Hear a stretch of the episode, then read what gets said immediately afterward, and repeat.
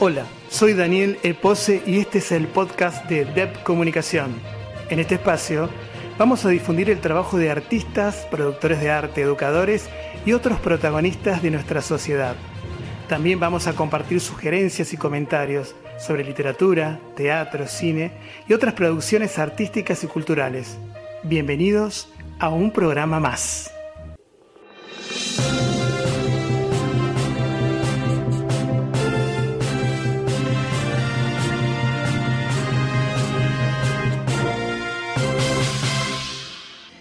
Quiero nuevamente en este encuentro volver a compartir con ustedes un texto más de mi libro de Sueños y Azar de la sección Crónicas Cíclicas. El texto se llama El Creador y dice así. El príncipe egipcio, arrodillado ante la estatua de piedra, levantó los ojos y disimuladamente miró a uno de los sacerdotes continuar con el rito. Las rodillas habían comenzado a dolerle, las piernas se le estaban acalambrando. Nunca entendió esa necesidad de los hombres de aplacar sus miedos, sometiéndose a dioses solo existentes en la liturgia, en la piedra, en la vasta imaginación de individuos que encontraban en ello su cuota de poder. Siempre lo irritaron esos ritos, a los que consideraba vacíos y molestos. Por eso cuando la ceremonia concluyó sintió un doble alivio, uno espiritual, el otro corporal. Sus piernas se habían vuelto insensibles por la postura. El sol caía con toda la fuerza de manera despiadada. Le dolieron los ojos al salir del templo montó sobre su litera y partió hacia el Valle de los Reyes.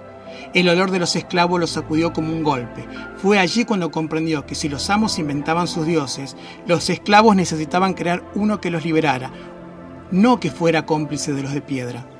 Ramsés, su hermano, lo estaba fastidiando demasiado. Sabía que él no creía en los dioses, de eso dependía ser el sucesor en el trono.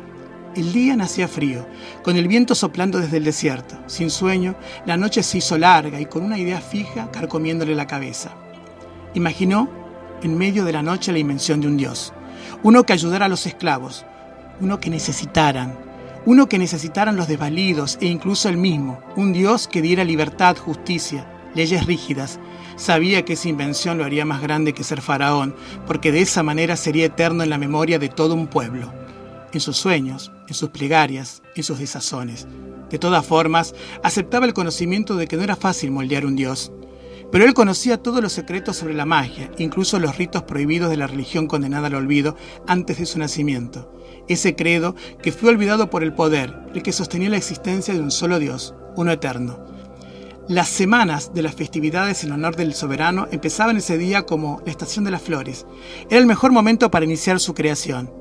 Lo diseñó invisible, inmortal, creador de todo, del cielo y de la tierra, omnipresente, guerrero, indivisible, absoluto, solo, demasiado solo, con ejércitos sobre los cielos, lleno de soldados alados, a los que llamó ángeles. Lo inventó con leyes y normas, con una moral austera pero prodigiosa, y adjudicó una mitología en la que tendría un lugar único. Sus seguidores serían un pueblo al que no se podría pertenecer por decisión propia, sino que habría que nacer en su seno.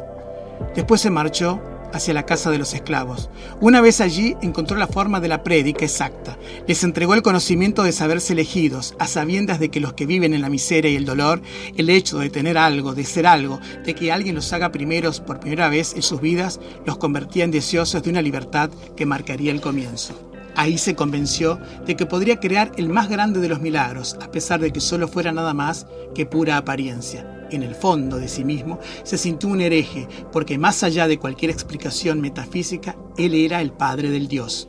El príncipe miró con nostalgia hacia atrás y se encaminó hacia el desierto. Una multitud harapienta lo miró y en un barullo ascendente lo siguió. Muchas gracias.